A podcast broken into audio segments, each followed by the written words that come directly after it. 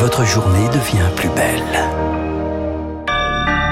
Soyez les bienvenus si vous nous rejoignez sur l'antenne de Radio Classique. Il est 8 heures. –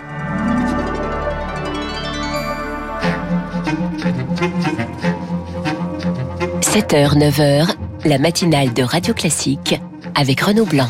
Une nouvelle médaille d'or pour la France. C'était cette nuit Hugo Boucheron et Mathieu Androdias, champions olympiques en aviron. La France a une dette envers la Polynésie française. Emmanuel Macron veut la transparence sur les essais nucléaires. Vous l'entendrez. Et puis, c'était une figure du cinéma français. Jean-François Stévenin est mort hier à l'âge de 77 ans. Radio classique.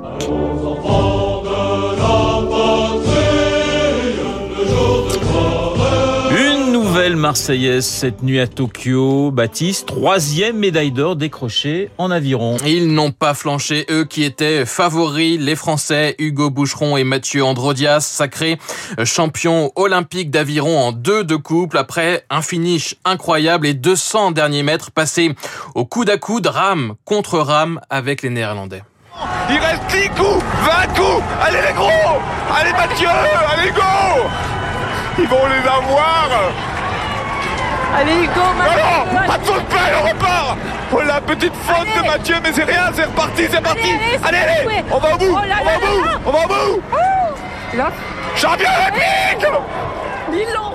Hugo Boucheron, Mathieu Androdias, sacré champion olympique. C'était cette nuit sur France Télévisions. Première médaille pour euh, l'aviron à Tokyo. Huitième médaille pour la France après les deux d'hier. L'or pour la judokate Clarisse Agbenienou et l'argent pour euh, Althea Lorrain en taekwondo. Ce matin, le français Maxime Grousset s'est lui qualifié pour la finale du 100 mètres nage libre. Les filles du basket 3 contre 3 sont-elles en demi-finale après leur victoire contre le Japon? Alors je crois que c'est le bronze hein, pour Althea Lorrain en en, en le bronze, le bronze, en pardon. taekwondo. Non, bah, on la voit encore plus belle qu'elle ne l'est, mais elle est très jeune. Elle sera là en 2024 à Paris. Il est 8h02 sur Radio Classique. Retour en France, Baptiste, avec la flambée des contaminations qui se poursuit. 27 000 nouveaux cas enregistrés hier. C'est un plus haut depuis début avril. 121 personnes ont été admises hier en réanimation. Un Français sur deux est désormais totalement vacciné. Le cap a été franchi hier. Près de 5 millions d'injections réalisées la semaine dernière, soit un record depuis le lancement de la campagne vaccinale en France et le gouvernement veut encore accélérer.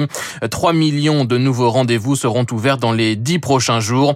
Hier, le ministre de la Santé, Olivier Véran, a appelé les femmes enceintes à se faire vacciner le plus tôt possible dès le premier trimestre. Justement, dans les maternités, on manque de personnel. Alors, pas de lien avec le Covid, mais une pénurie de sages-femmes. L'ordre de la profession évoque une situation dramatique. Celles qui sortent d'école assurent habituellement les remplacements pendant les congés d'été, mais cette année, elles ne sont pas assez nombreuses. Camille Schmitt. Depuis qu'une de ces sages-femmes est partie en arrêt maladie il y a plus d'un mois, Mireille Klein, la coordinatrice du pôle femmes-enfants à l'hôpital d'Orange, tente de recruter en vain. J'ai mis l'offre d'emploi sur Facebook, j'ai contacté toutes les écoles de sages-femmes de la région, on a essayé de faire jouer aussi le réseau entre maternités hein, et je n'ai reçu aucun CV, aucune demande. Elle est ainsi contrainte de déléguer certaines de ses activités à des sages-femmes libérales, comme les cours de préparation à l'accouchement qui se faisaient directement à l'hôpital, et d'autres maternités se retrouvent en encore plus en difficulté, comme l'explique Anne-Marie Curat, présidente de l'Ordre des sages-femmes. Si la même sage-femme suit cinq femmes, elle peut pas être dans tous les box au même moment. Hein. Vous pouvez avoir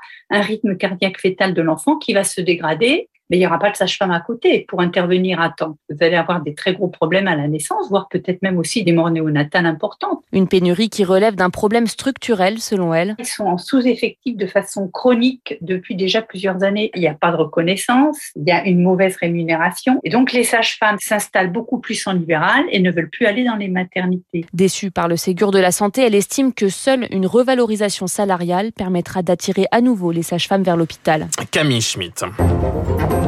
Radio Classique, le journal. Baptiste Gabory. 8h04 sur Radio Classique. C'est bientôt les vacances pour vous, mais surtout pour les membres du gouvernement, Baptiste. Oui, dernier conseil des ministres aujourd'hui à 13h, présidé par Emmanuel Macron depuis son avion euh, qui le ramènera de Polynésie française. Le chef de l'État, justement, qui veut la vérité et la transparence sur les essais nucléaires français menés en Polynésie. Déclaration il y a une demi-heure depuis Papété. On écoute le chef de l'État. On l'a fait ici, parce que c'était plus loin. On l'a fait ici, parce qu'on se disait c'est perdu au milieu du Pacifique, ça n'aura pas les mêmes conséquences. C'est vrai. Je veux ici vous dire que la nation a une dette à l'égard de la Polynésie française. Emmanuel Macron donc euh, cette nuit depuis euh.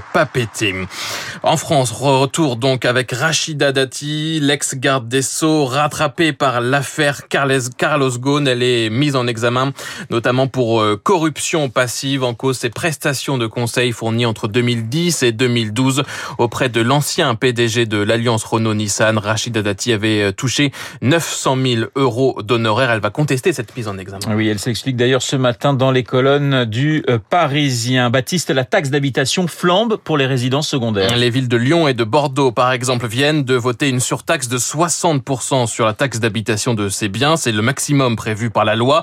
D'autres communes ont fait le même choix. Paris, Nice ou encore Biarritz. Objectif, lutter contre les logements vacants en incitant les propriétaires à mettre leurs biens en location. Émilie Vallès. À Bordeaux, la municipalité a voté cette augmentation mi-juillet.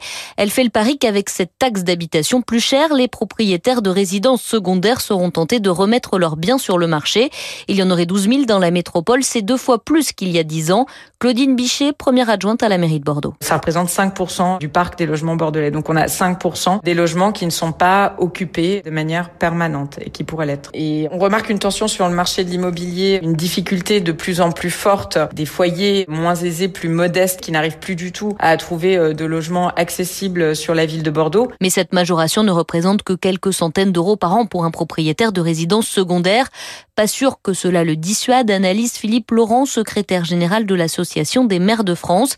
Il faut aussi, selon lui, s'attaquer au problème des logements inoccupés car inhabitables. Il faut d'abord essayer de faire en sorte d'occuper tous les logements qui sont déjà construits et qui ne sont pas occupés pour plein de raisons. Parce que le propriétaire n'a pas fait les travaux, parce que le logement est mal accessible, enfin, etc. Donc il y a toute une série de logements comme ça, dans nos villes surtout. On l'estime à peu près 5%. À défaut d'être efficace, cette majoration peut quand même rapporter des recettes en plus pour les communes. Pour Bordeaux, par exemple, ce sera un demi-million d'euros supplémentaires. Émilie Vallès. 8h07 sur Radio Classique. Pour la deuxième année de suite, Baptiste, les fêtes de Bayonne sont annulées. Elles devaient commencer aujourd'hui. Des fêtes qui rassemblent habituellement 900 000 personnes. Impossible de les maintenir. Donc encore moins avec la flambée des contaminations observées dans la région.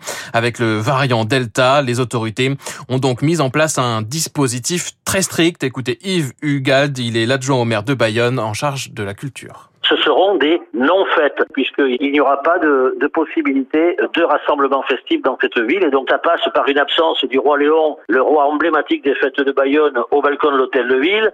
Ça passe par une absence complète de sonorisations extérieures. Voilà, et sans aucun signe distinctif euh, propre à ces fêtes de Bayonne. Allez, je vais prendre un exemple tout simple. Le matin des fêtes de Bayonne, on se met en blanc et on met un foulard rouge. Eh bien là, euh, on n'ira pas jusqu'au foulard rouge. C'est pour nous une véritable souffrance.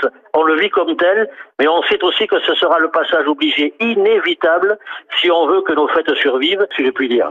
Propos recueillis par François Wildman. On l'a appris cette nuit, la mort du comédien Jean-François Stévenin. L'acteur et réalisateur est décédé hier à l'âge de 77 ans. Visage rond, yeux bleus, Jean-François Stévenin a marqué l'histoire du cinéma français avec ses rôles dans Une chambre en ville, par exemple, de Jacques Demy ou encore ici, on va l'écouter, dans L'argent de poche de François Truffaut. J'ai une enfance pénible, enfin beaucoup moins tragique que celle de Julien, mais pénible. Et je me souviens que j'étais très impatient de devenir adulte parce que je sentais que les adultes ont tous les droits, qu'ils peuvent diriger leur vie comme ils l'entendent.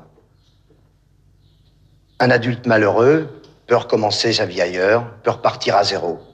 Un enfant malheureux ne peut pas avoir cette pensée. Il sent qu'il est malheureux, mais il ne peut même pas mettre un nom sur son malheur. Et surtout, nous savons qu'à l'intérieur de lui-même, il ne peut même pas remettre en question les parents ou les adultes qu'ils font souffrir. Jean-François Stévenin, donc dans L'argent de poche de François Truffaut. Jean-François Stévenin également réalisateur, un passe-montagne, double messieurs ou encore euh, Mishka. Il est décédé donc hier à l'âge de 77 ans. Oui, L'argent de poche, je crois que c'était en 1975, ce film de, de, François Truffaut. Merci Baptiste Gabory. On vous retrouve à 9h pour un prochain point d'actualité. Il est pratiquement 8h10 sur Radio Classique. Dans un instant, mon invité Guy Savoie, chef multi-étoilé. Puis l'édito politique de Jim.